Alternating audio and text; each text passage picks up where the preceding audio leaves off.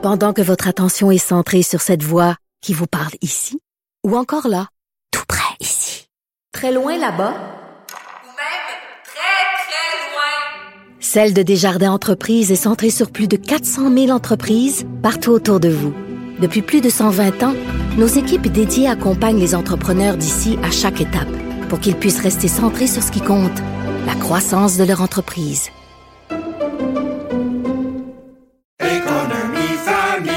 Ici Ricardo. Et Émilie, marchand d'IGA. On a envie de vous inspirer à bien manger. À moins de 5 la portion. Suffit de repérer les produits valeurs sûres et de les cuisiner avec une de nos recettes. Les valeurs sûres, c'est bien pensé, hein? Bien sûr! Détails sur IGA.net. Vous vous demandez si les plantes ressentent de la douleur? Ou encore, comment est-ce que les daltoniens voient le monde? Le balado en 5 minutes est pour vous. Explorez la science, l'actualité et l'histoire en un temps record. La Feu, en collaboration avec le gouvernement du Québec, est fière de propulser la série Balado en 5 minutes. Ne laissez pas les questions sans réponse plus longtemps. En 5 minutes, disponible sur l'application et le site cubradio.ca.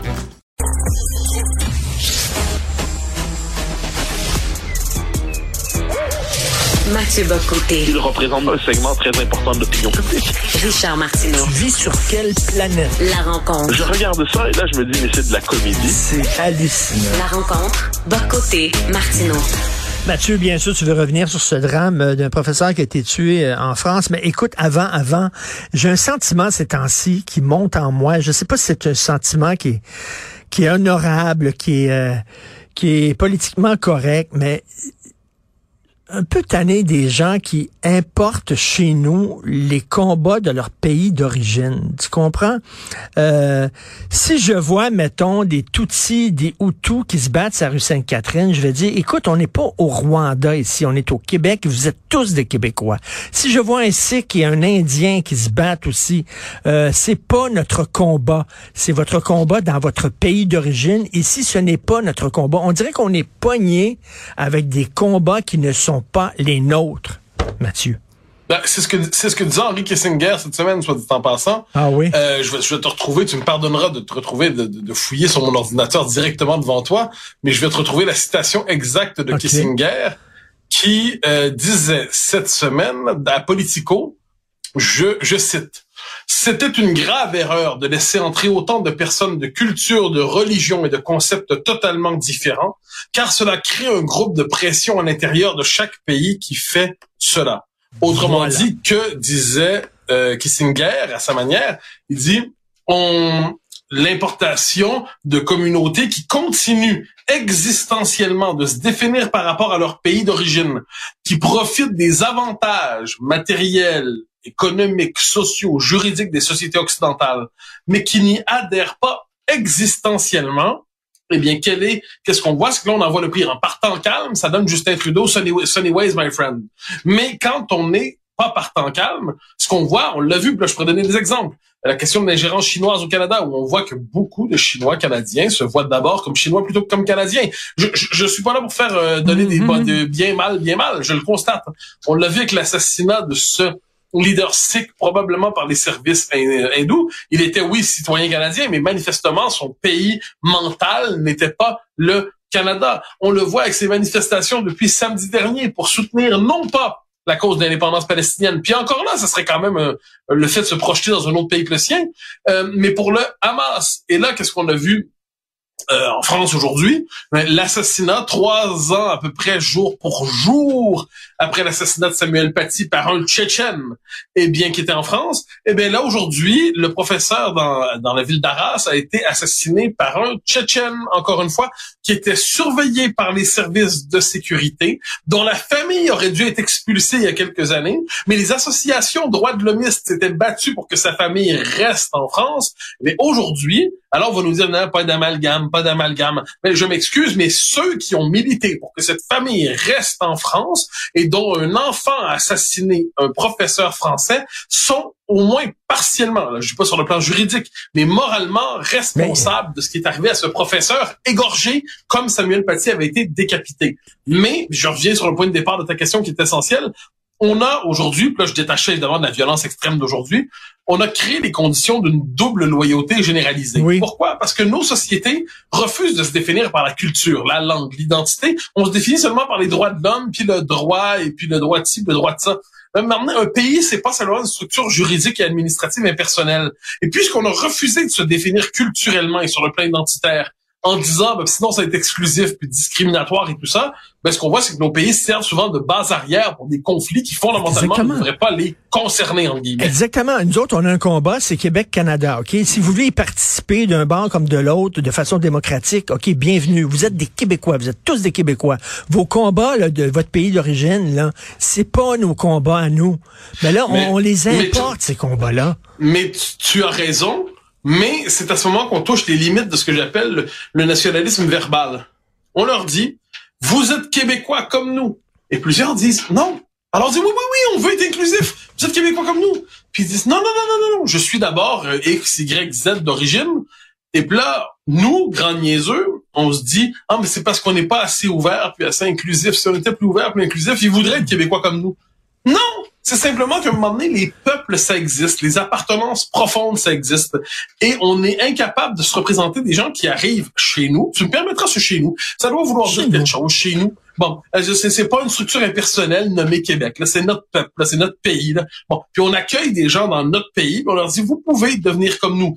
on a tous dans, je, me permets de le dire, c'est important. On a tous autour de nous des gens qui sont d'origine étrangère, mais qui ont fait vraiment existentiellement le choix du Québec, qui ont embrassé l'identité québécoise. Puis dans ce cas-là, ben, ils ont beau être d'origine kabyle ou marocaine ou chinoise, ou ça, c'est des Québécois comme toi et moi. On c'est pas un tri racial dont on parle. On dit simplement qu'on on devrait demander une adhésion existentielle à nos pays. Alors quand on voit des manifestations comme on en a vu partout en Occident ces derniers jours, celle à Sydney, quand même la pire, gazer des Juifs, gazer les Juifs. C'est ça qu'on entendait dans cette manifestation-là. Mais quand on voit des manifestations partout de gens qui sont ardemment nationalistes palestiniens, mais on leur demanderait un seul instant, êtes-vous nationaliste québécois, êtes-vous patriote australien, êtes-vous patriote canadien, êtes-vous patriote euh? Pas du tout, ça nous concerne pas. Mais pourquoi vivez-vous chez nous si ça vous concerne ben pas? C'est quand même un problème. On, on a, s'il s'agit pas de, moi ça me frappe parce qu'il s'agit pas d'inhospitalier, il s'agit pas d'être exclusif, gna, gna, gna. Il s'agit de dire que si vous vivez chez nous, parmi nous, de ben, adhérer à ce que nous sommes. Ensuite, ça vous interdit pas les filières, les fidélités personnelles, le le souvenir euh, tendre pour euh, l'Italie, la Grèce, la Palestine. Faites la, la liste des pays que vous souhaitez mais ne transposez pas à l'échelle collective sur le plan géopolitique des conflits qui sont pas exactement les nôtres. Mais bon, ce sont des demandes morales, parce que dans les faits, il y a peu de chances qu'on nous écoute en la matière. Nous sommes bien impuissants. Mais c'est incroyable, tu sais comment en France, ils ouvrent les bras, ils sont généreux, ils sont euh, compatissants, euh, bienveillants. Euh, venez chez nous, on va vous donner des programmes sociaux, etc. Et là, pour se faire remercier, c'est que on va, on va décapiter vos profs, on va, on va, on va semer un climat de terrain chez vous parce que chez vous, ça ne nous intéresse pas. On n'aime pas vos valeurs, on n'aime pas la façon dont vous vivez. Mais Christy, il y a personne qui t'a forcé de venir chez nous.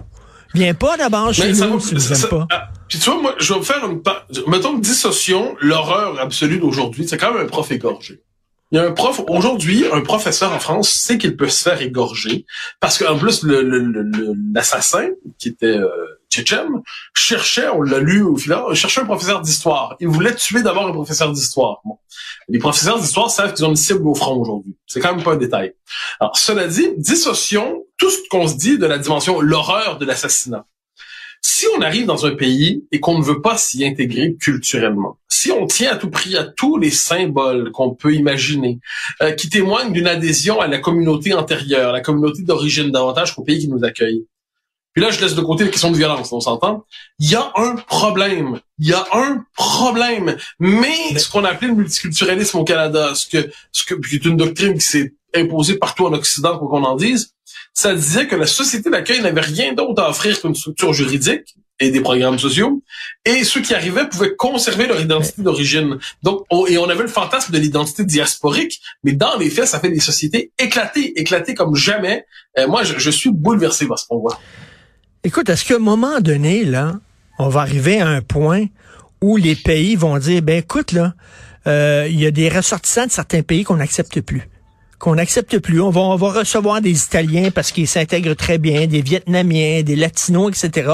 Mais il y a certains ressortissants de certains pays où vous autres, non, parce que c'est trop difficile de vous intégrer. Est-ce que, à un moment donné, on va arriver là?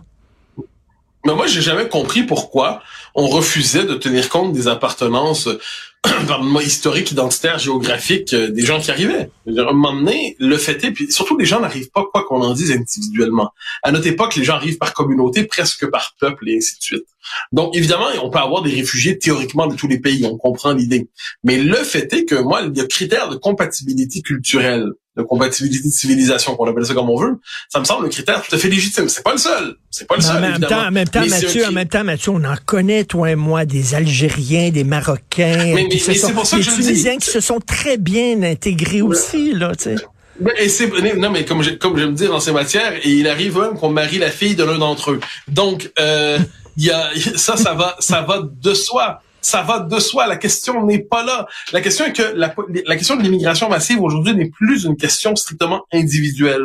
C'est une question de masse. C'est une question qui n'est plus qualitative, entre guillemets, individu par individu, mais quantitative, les masses qui arrivent. Ça veut pas dire, là, j'insiste, qu'il y a plein de cas individuels, puis il y en a des, il y en a vraiment beaucoup qui fonctionnent bien. Mais est-ce que on peut dire aujourd'hui que, puis je le dirais même en langage québécois, en langage québécois, ok, là, on, préfère une immigration francotrope qu'anglotrope. On dit ça. Mais ça veut donc dire qu'on considère que certaines communautés s'intègrent mieux à nous que d'autres. Bon, il est possible qu'on utilise d'autres critères que le seul critère linguistique pour établir cela.